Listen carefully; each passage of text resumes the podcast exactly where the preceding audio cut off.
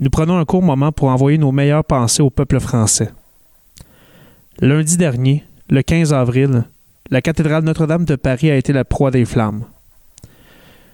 Ce monument d'une valeur inestimable pour les Français, mais aussi pour l'humanité, a réussi à être sauvé grâce au courage des nombreux pompiers qui ont travaillé d'arrache-pied pour contrôler l'incendie. En date d'aujourd'hui, et plus que jamais, les Français ont comme tâche de donner un second souffle à ce joyau architectural. Montrez une fois de plus votre résilience et votre acharnement en écrivant une nouvelle page d'histoire de la France. Les Québécois sont derrière vous. Production podcast. Essaye ça. Les épidémies font partie de notre histoire. Au cours des siècles, elles ont remodelé des États, voire des continents. Nous avons trouvé le moyen de nous en prévenir, mais certains virus qui nous sont inconnus peuvent résister malgré les bons de géants faits en pharmacologie. Les épisodes de peste ont été récurrents depuis l'Antiquité. Dans cet épisode, nous traiterons des épidémies qui ont décimé les Autochtones d'Amérique entre les 15e et 18e siècles, ainsi que la menace du SRAS qui a plané sur la planète au début des années 2000. Bienvenue sur la Terre des Hommes, et vous écoutez cet épisode portant sur les épidémies. L'épisode 5, c'est parti.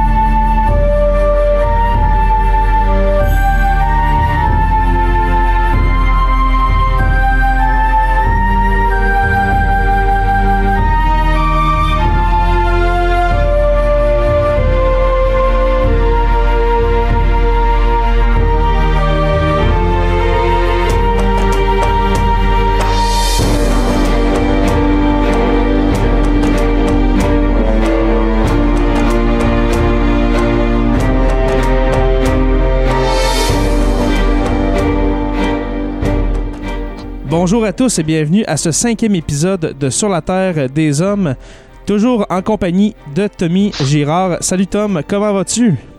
Ça va très bien toi, Jay? Oui, oui, très bien. Ça fait quand même, on, en parlait hors d'onde, ça fait quand même un bon trois semaines qu'on ne s'est pas rencontrés. Euh, oui, c'est un bout. Oui, exactement. Ben écoute, euh, on a eu plusieurs choses euh, dans nos vies. Toi, tu es très occupé de ton bar. Et puis moi, de mon Mm-hmm. côté, euh, à l'école, c'était une période quand même euh, assez euh, assez occupé avec les examens puis tout ça. Alors, euh, nous voici de retour et puis on va essayer d'être euh, plus... euh, plus régulier. C'est certain que des fois tu, tu vas t'absenter, mais je vais essayer quand même de, de, faire des épisodes un peu à toutes les semaines pour garder nos, nos auditeurs, si on veut. Tom, aujourd'hui, on, on a décidé de faire un épisode spécial sur euh, les grandes épidémies euh, de l'histoire. Moi, j'ai décidé de faire euh, ben, de prendre comme sujet, si on veut, les, épidémies qui ont frappé les peuples autochtones en Amérique lors de la rencontre entre les Européens et puis les autochtones d'Amérique. Et puis toi, ça va être quoi ton sujet pour aujourd'hui? Moi, j'ai abordé euh, une des premières grandes épidémies du 21e siècle, le SRAS. Parfait. Hey, sérieusement, c'est une des premières grandes épidémies, puis on dirait que c'est flou dans ma mémoire parce qu'on l'a vécu, mais je- j'ai hâte de t'entendre parce que on dirait que moi, comme grande épidémie euh, du 21e siècle, qui en fait en était pas une, là, mais j'ai juste la, la- la H1N1 dans, dans la tête. Mhm. Mais Ben, on, va, vo- Ouais. on va voir ce que le SRAS a emmené comme impact sur euh, la vision que l'Organisme mondial de la santé a eue sur la H1N1. OK, parfait. Donc, les deux sont connectés d'une certaine façon. OK, j'ai bien hâte d'entendre ça. Alors, euh, pour ma part, on va y aller en ordre chronologique. Alors, euh, Tom, je t'amène au 15e et puis au, au 16e siècle et même euh, un petit peu dans le 17e siècle. Euh, les fameuses épidémies euh, que les, euh, ben, dans le fond, que les Européens ont provoquées en Amérique. Euh, avant l'arrivée des Européens, il y a des millions d'Autochtones euh, qui peuplaient l'Amérique. On estime environ, dans les deux Amériques, à peu près 500, à peu près entre 350 et 500 euh, millions d'Autochtones. C'est sûr que dans ce temps-là, il n'y avait pas de recensement, euh, mais on estime environ ce chiffre-là. Euh, au nord, en, Amérique du Nord, on retrouvait euh, les Algonquiens, les, Iroquois et puis les Inuits. Et puis au sud, les Mayas, les Aztèques et puis les Incas, qui étaient quand même trois familles différentes. Malgré de nombreux conflits armés entre ces différents peuples, tous ont une ressemblance. Ils vivent en harmonie avec la nature et sont animistes. Alors, c'est-à-dire qu'ils croient que tout possède une arme. Alors la roche a une arme, l'arbre que je vais couper a une arme, l'orignal que je m'apprête à tuer pour me nourrir a une arme. Et puis ça, ça fait en sorte que dans la spiritualité autochtone, on a un grand respect pour la nature parce que tous les, euh, tous les éléments qu'on utilise pour notre survie on les remercie en quelque sorte. On remercie euh, l'animal qu'on tue, on remercie l'arbre qu'on s'apprête à, couper pour euh, notre habitation. Et puis, il y a quand même un bon parallèle à faire avec un film qui est sorti en 2009. Je sais pas, ben, sûrement que tu l'as vu, le film Avatar. Mm-hmm. et, eh bien, moi, je trouve que le film Avatar, quand tu connais un peu l'histoire des Amériques et, puis des Autochtones, il y a de très bons liens à faire. C'est un peu le même genre de remercier la Terre et puis euh, ces choses-là. Et puis, euh, il ne tue des animaux que pour se nourrir, se vêtir et s'abriter.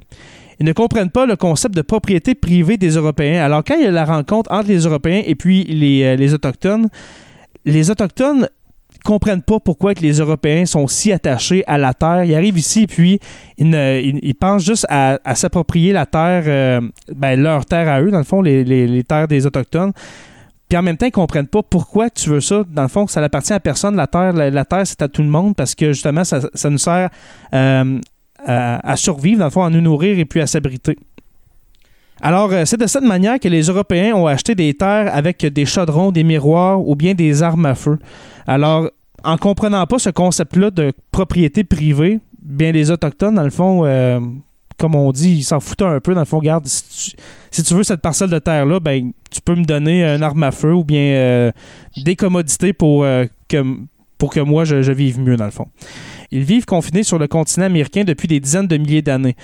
Alors, euh, je sais pas où est-ce que. Je sais pas si tu sais où est-ce que je m'en vais, mais on a quand même un isolement entre les Autochtones, les, on va les appeler les, les, les Amérindiens, les Américains, les premiers Américains, et puis euh, les gens des vieux continents, c'est-à-dire l'Europe, l'Afrique et puis l'Asie. C'est ce qui va causer leur perte du 15e au 18e siècle. À l'arrivée des Européens, ils ont été victimes de ce confinement en n'étant pas immunisés contre les maladies du vieux continent, comme la variole et puis le choléra, entre autres. Deux maladies que, justement, si tu n'as pas les anticorps, c'est impossible de survivre à ça parce que c'est des, mm-hmm. des maladies très virulentes. Dans l'ordre, euh, ce sont les Espagnols, les Portugais, les Français, les Anglais et puis euh, les Néerlandais qui vont accoster en Amérique en vue de la coloniser. Alors, on a euh, le débarquement des Européens en Amérique. Dans un premier temps, c'est par pur accident que la contamination va s'opérer. Les Européens vont infecter les Autochtones en étant toujours en contact avec eux lors de l'exploration du territoire, sans compter les, les nombreux viols que les femmes ont subis de la part des Européens. Alors, c'est comme ça, entre autres, que la contamination va se faire avec les premiers contacts, que ce soit euh, les contacts amicaux ou bien les contacts un petit peu moins euh, orthodoxes, si on veut.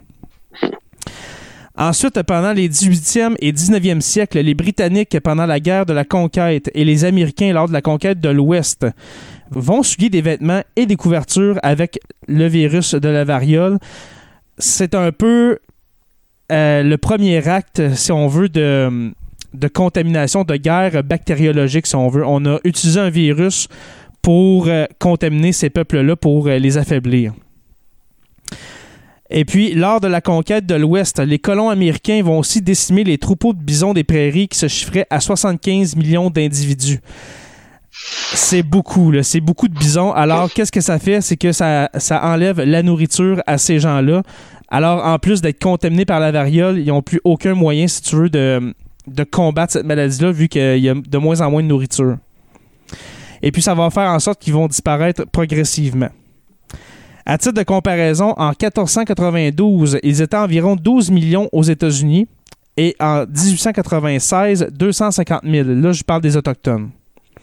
On évalue de 90 à 95% des Autochtones qui seront anéantis par les épidémies. Alors là-dedans, je compte même pas les guerres qu'il peut y avoir entre les Américains et là, je compte aussi les Britanniques, euh, les, euh, mm-hmm. les Canadiens, si on veut.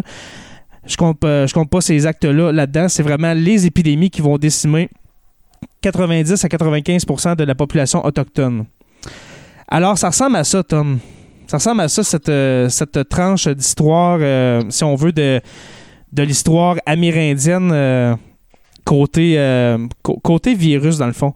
C'est quand même triste de voir qu'au début, lors des premiers contacts entre les Européens et puis les, les Amérindiens, on se rend pas compte, on se rend pas compte que on est porteur de virus, les, les Européens, que les Amérindiens euh, sont pas immunisés euh, contre, dans le fond. Là. Fait que ça va être quand même une grosse perte. Oui, ça, l'isolement va avoir causé leur perte parce que leur système immunitaire va avoir été affaibli par ça. Exactement. Et puis c'est pour ça que sur les vieux continents, depuis euh, des centaines d'années, les virus, surtout la. Euh, je, vais surtout parler de la variole, c'est pour ça que la variole, les, Européens, les Africains, puis les, Asiatiques de ces années-là sont immunisés, justement. On est en contact avec la maladie, dans le fond, depuis des centaines d'années. Et puis, euh, la variole, la variole, euh, à la base, c'est une maladie qui est, euh, qui est portée par les animaux d'élevage et puis les animaux domestiques. D'où l'origine que sur les vieux continents, on est immunisé, mais en Amérique, non. Parce qu'en Amérique, on a presque pas d'élevage. Il y en a un peu, mais pas beaucoup. Et puis, les animaux domestiques sont presque inexistants. Alors, on n'a pas encore le chat, le chien avant l'arrivée des, Européens. Alors, ça va être un très gros choc euh, pour, euh, pour les Autochtones. Comment expliquer, Tom, qu'aujourd'hui, beaucoup de gens refusent d'avoir des vaccins? Moi, c'est la question qui me vient à l'esprit avec le sujet d'aujourd'hui. On se rend compte depuis des centaines d'années que les virus peuvent faire des ravages. On a trouvé il y a environ 200 ans la manière de se protéger contre ces virus-là, et puis on refuse, ben certains, certains refusent de se faire vacciner contre des, contre des maladies qui sont disparues. Là. Justement, je disais dernièrement que la rougeole est en hausse de 300% en Amérique. C'est quand même alarmant. Oui, ça revient. Mm-hmm. Ben, je pense qu'il y a différents facteurs psychologiques qui peuvent expliquer pourquoi les gens refusent de se faire vacciner. Euh, mhm. on a accès à de l'information aujourd'hui qu'on n'avait pas accès avant, mais euh, les gens n'ont pas nécessairement euh, le background scientifique pour analyser ces informations-là. Et, il y a un phénomène chez l'être humain qui s'appelle le biais de confirmation. On en avait déjà parlé. oui, oui, on a parlé, je pense, au dernier épisode. Oui. ce qui fait que les individus vont avoir tendance à faire une idée, puis après ça, aller chercher à valider leur idée et juste faire la recherche en conséquence de ça un coup que tu t'es convaincu que les vaccins causent du tort, ben tu vas être très sensible à toutes les informations qui confirment ce que tu penses, puis tu vas discréditer tout le reste. Fait à ce moment-là, ben les gens peuvent tomber dans une genre de spirale conspirationniste puis penser que euh, les, vaccins causent du tort. Exactement. Et puis, euh, justement, on, a parlé au dernier épisode avec les, platistes. C'est quand même, mm-hmm. euh, c'est quand même surprenant qu'au 21e siècle, ben, une, société, on va dire la société occidentale, on, on se vante d'être une société avancée, d'être euh, euh, d'être la génération la plus éduquée, mais en même temps, on est une des générations les plus incrédules dans, le sens que on refuse, même si la vérité est, est, est facilement euh, prouvable, on la refuse. Tout ça à cause, mm. par exemple, euh, de fausses études euh, sur des sites comme, euh, comme santénutrition.org et des choses comme ça. On lit ça sur Facebook et puis ça devient la vérité, dans le fond. Oui, c'est ça. Exactement. Alors, c'était tout pour mon sujet, mon cher. Toi, le SRAS, s'il te plaît, parle Parlement, parce que c'est loin dans mon esprit. Ben, on n'a pas vraiment entendu parler parce que ça a, ça a été très court comme épisode. Ça a duré quatre mois, en fait. OK. Et je dirais qu'il y a eu plus de peur que de mal. Et euh, ça a été comme un espèce de signal d'alarme, un début de scénario catastrophe qui a envoyé un message à toute la communauté scientifique euh, qui ont dit on n'est pas prêt. Euh, ça a jeté la frousse, je dirais, à l'Organisation mondiale de la santé parce que c'est une des premières épidémies où on a la présence d'un virus inconnu, une propagation très rapide, et l'utilisation d'avions où en 48 heures, il y avait plusieurs pays déjà d'infectés et euh, la maladie se propageait rapidement. Donc, euh, pour remettre ça en contexte, le SRAS, ça commence en 2001. on, peut trouver des traces de patients qui avaient le SRAS en 2001 en Chine. Euh, par contre, à ce moment-là, la maladie est assez banale. Je dirais, ça ressemble à une pneumonie. Euh, les gens ont des sont affectés au niveau respiratoire, ils ont des courbatures, mais ça se guérit. Et là, le virus, pendant deux ans, va muter. Euh, parce que, bon, en Chine, il y a une grosse population, ce qui fait que la propagation du virus se fait rapidement et le virus Exactement. Et euh, au début de février, le 11 février 2003, il y a une rumeur inquiétante euh, qui circule dans la communauté médicale, comme quoi qu'il y a une région de la Chine, les cantons, où il y a des centaines de personnes qui meurent d'une maladie mystérieuse. Et euh, on comprend pas trop ce qui se passe. Le gouvernement chinois veut pas trop donner de données par rapport à ça et euh, les gens sous-estiment ce qui se passe. Il y a beaucoup de gens qui meurent en Chine, il y a une grosse population. Dans certaines régions, les données sont plutôt euh, euh vétus, pas très à jour. Ouais, faut le dire, là, oui. Donc, à ce moment-là, on peut pas garder la trace de ça. Euh, là, il y a deux scientifiques de l'équipe de Malik Peris, euh, qui sont qui est comme un chercheur, qui, eux, veulent savoir ce qui se passe. Et ils vont euh, se rendre dans ce village-là, incognito, faire des prélèvements. Faut, faut dire qu'à ce moment-là, s'ils se font prendre à faire ces prélèvements-là, ils peuvent être euh, condamnés à la peine de mort en Chine, ben, tellement l'information doit, doit être gardée secrète et qui vont se rendre dans un, hôpital à Canton, puis ils vont se rendre compte que dans l'hôpital, il y a des centaines de personnes qui sont affectées et euh, il y a même des gens de l'équipe médicale qui est traite, qui eux aussi tombent malades et qui décèdent. De cette maladie-là qu'on euh, on va euh, juste résumer, c'est une maladie qui s'apparente un peu à une pneumonie, là, avec difficultés respiratoires, etc. Là. OK. Oui, mais ça, c'était avant qu'elle mute. Là, ah, après sa mutation, après sa mutation, c'est très rapide. Enfin, là, les, chercheurs vont aller chercher les prélèvements, vont ramener ça à leur laboratoire et ils vont commencer à faire des tests et ils se rendent compte qu'il n'y a rien parmi nos maladies qui ressemble à ça. Ils sont pas capables de trouver c'est quoi ah, ce virus. OK. Ouais. Donc euh, là, à ce moment-là, il y a un docteur euh, de, de l'hôpital de Canton qui, lui, va partir en voyage et c'est là que l'épidémie va commencer. Euh, il va se rendre dans un hôtel et dans cet hôtel-là, il va croiser 16 personnes en se rendant à sa chambre. Et juste en les croisant, il va contaminer ces 16 personnes-là. Et ensuite, les personnes vont prendre l'avion, vont se diriger euh, aux Philippines, à Singapour, à Hanoï, au Vietnam, à Toronto. OK, c'est pour ça, c'est pour ça qu'on a beaucoup entendu parler, surtout au Canada, parce qu'il y avait un des, une de ces personnes-là qui s'en allait à Toronto, là. Exactement. oui, ça, me revient à l'esprit. OK, mm. vas-y. Donc, euh, les patients vont se répartir partout dans le monde et là, ça va faire des petits foyers où l'épidémie va progresser. Le docteur Liu qui va se rendre à Hanoï, euh, quelques jours après être rendu là-bas, il en peut plus, il est fatigué, il a des courbatures, il tousse. Il rentre à l'hôpital et là, son état chute euh, rapidement. Et là, les médecins ont aucune idée c'est quoi qui se passe mm-hmm. avec lui.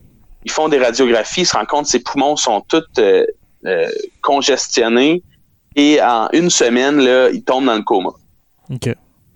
Et là, ce qui va arriver, c'est que les, gens de l'hôpital d'Hanoï qui vont traiter ce gars-là vont tomber malades eux autres aussi. là, il va, il va y avoir une épidémie qui va se déclarer dans l'hôpital. Et là, on va alerter l'Organisme mondial de la santé. Mm-hmm. Et euh, on va se rendre compte que tranquillement, il y a des foyers d'épidémie partout d'un virus inconnu qui se développe. À l'hôpital d'Anna, ils vont faire preuve d'un courage extraordinaire et ils vont se barricader dans l'hôpital.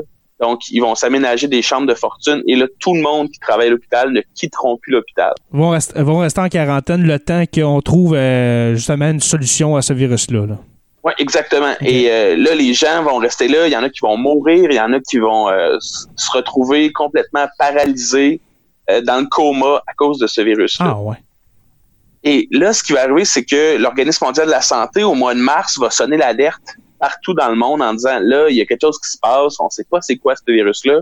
Et ils vont demander à tous les laboratoires de se mettre à la recherche de, premièrement, identifier le virus, pour ensuite faire un vaccin et euh, éventuellement faire un traitement.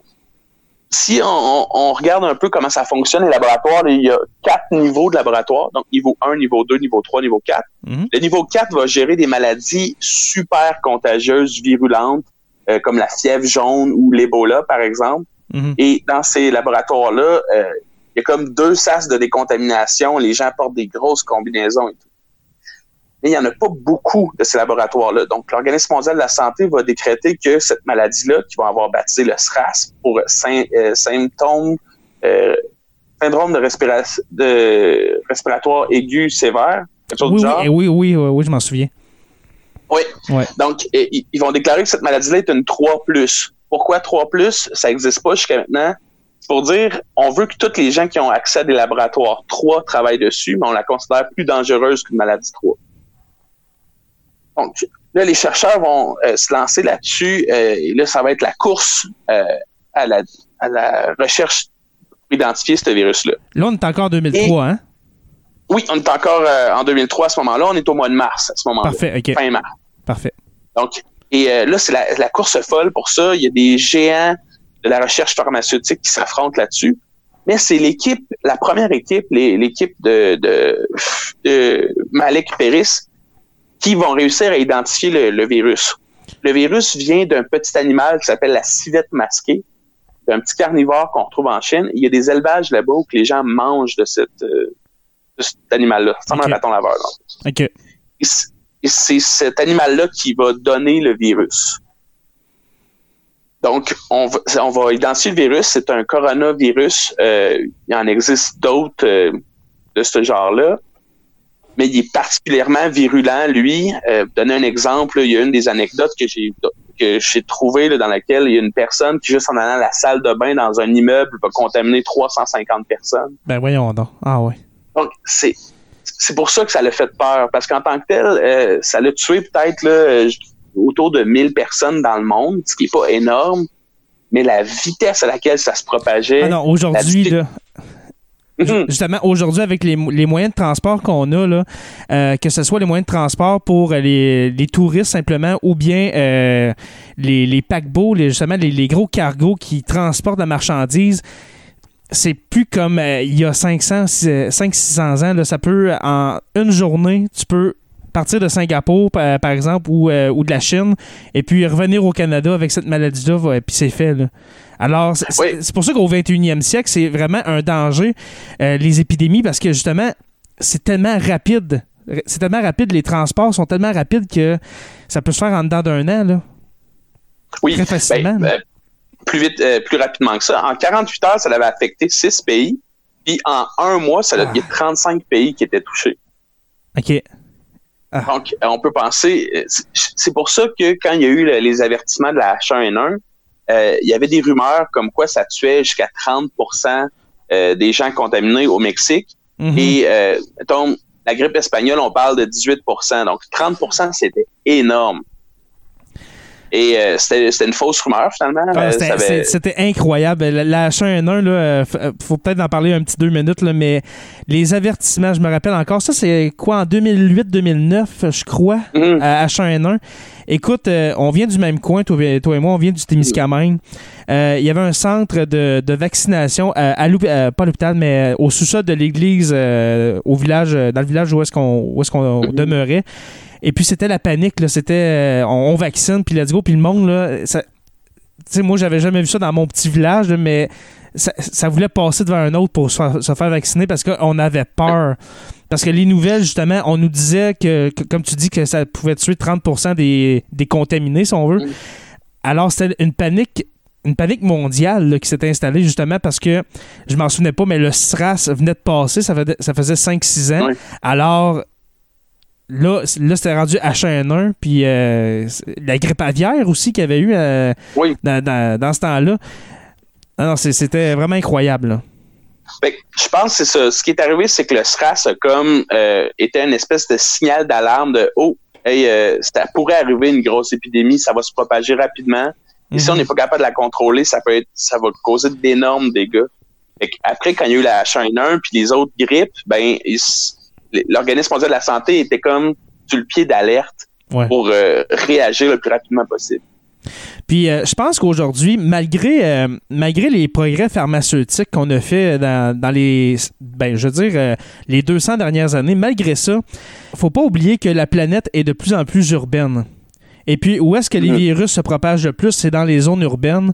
Alors, malgré les progrès qu'on a fait dans les, deux, dans les 200 dernières années, côté vaccination, côté euh, euh, médicaments, tout ça, contre les virus, c'est certain que, admettons qu'il y a un virus comme ça qui apparaîtrait, qu'on n'a pas de vaccin, puis qu'on on n'a pas, on pas euh, un an là, pour trouver un vaccin, on a à peine deux mois, ben il faut se dépêcher parce que il pourrait avoir des, ben, des millions, des centaines de millions de morts très, très, très rapidement. Là. Mhm. Et euh, tu sais, ce qui était euh, ce qui était une bonne chose du SRAS, c'est que tu n'étais pas contagieux tant aussi longtemps que tu n'affichais pas les symptômes. OK. OK, parfait. Donc, c'était possible de scanner les gens dans les aéroports, ceux qui avaient l'air d'avoir des symptômes, on les mettait en quarantaine, puis tout de suite on arrêtait. Mais supposons qu'on prenne une maladie comme euh, la gastro, par exemple, où euh, ça se peut que tu n'affiches aucun symptôme, mais que tu sois déjà contagieux. Ben, à ce moment-là, là, ça aurait pu être le chaos total parce Mhm. que tu sais, tu peux avoir des gens qui, qui vont se promener dans les aéroports. Là, j'ai passé rapidement, là, mais il y a plusieurs petites anecdotes où que une personne est rencontrée, puis là, ben, c'est une hôtesse de l'air, elle s'en va d'un autre avion, elle contamine tout le monde, puis en, en Ah non, quelques jours, C'est vraiment contaminée. exactement, c'est un scénario catastrophe là, parce que justement, on va tellement vite aujourd'hui que ça peut se propager, comme tu dis, en, en dedans de 48 heures, puis c'est fait. Là. Sais, tout le monde voyage. Grosso modo, euh, c'est ça. Ça s'est réglé assez rapidement quand on a pu euh, identifier le virus, créer un vaccin, puis après ça, euh, tous les élevages de civettes masquées en Chine ont été abattus OK. pour, pour con- contrôler le virus. Et puis on a fourni une, une on a fourni de la nourriture à cette à ce village-là pour euh, justement qu'il qui part pas une nouvelle épidémie mondiale. Ouais. Alors la civette masquée a été éradiquée de, de ce coin de, de ce coin de la Chine. Euh, Mhm.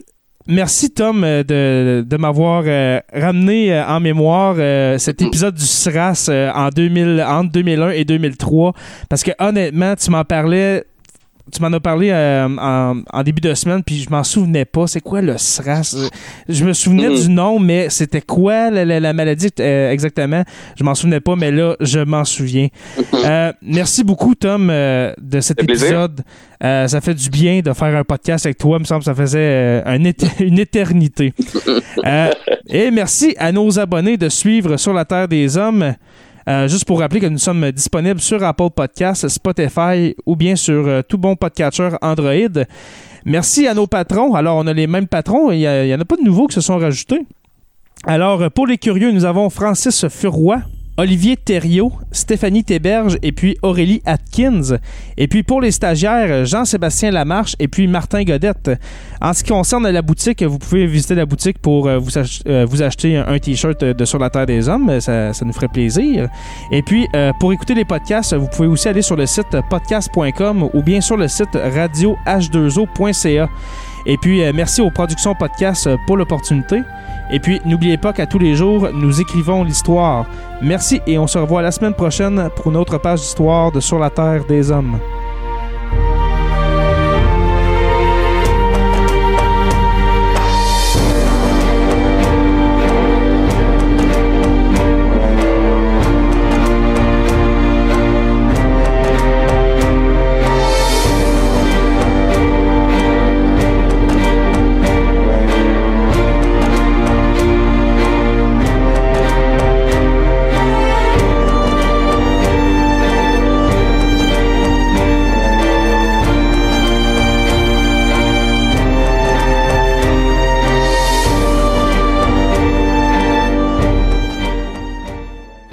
Participer à l'évolution de Production Podcast?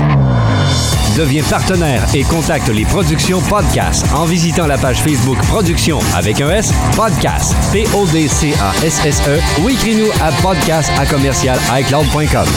Fais partie de l'aventure Production Podcast. Pour plus de détails, visite podcast.com.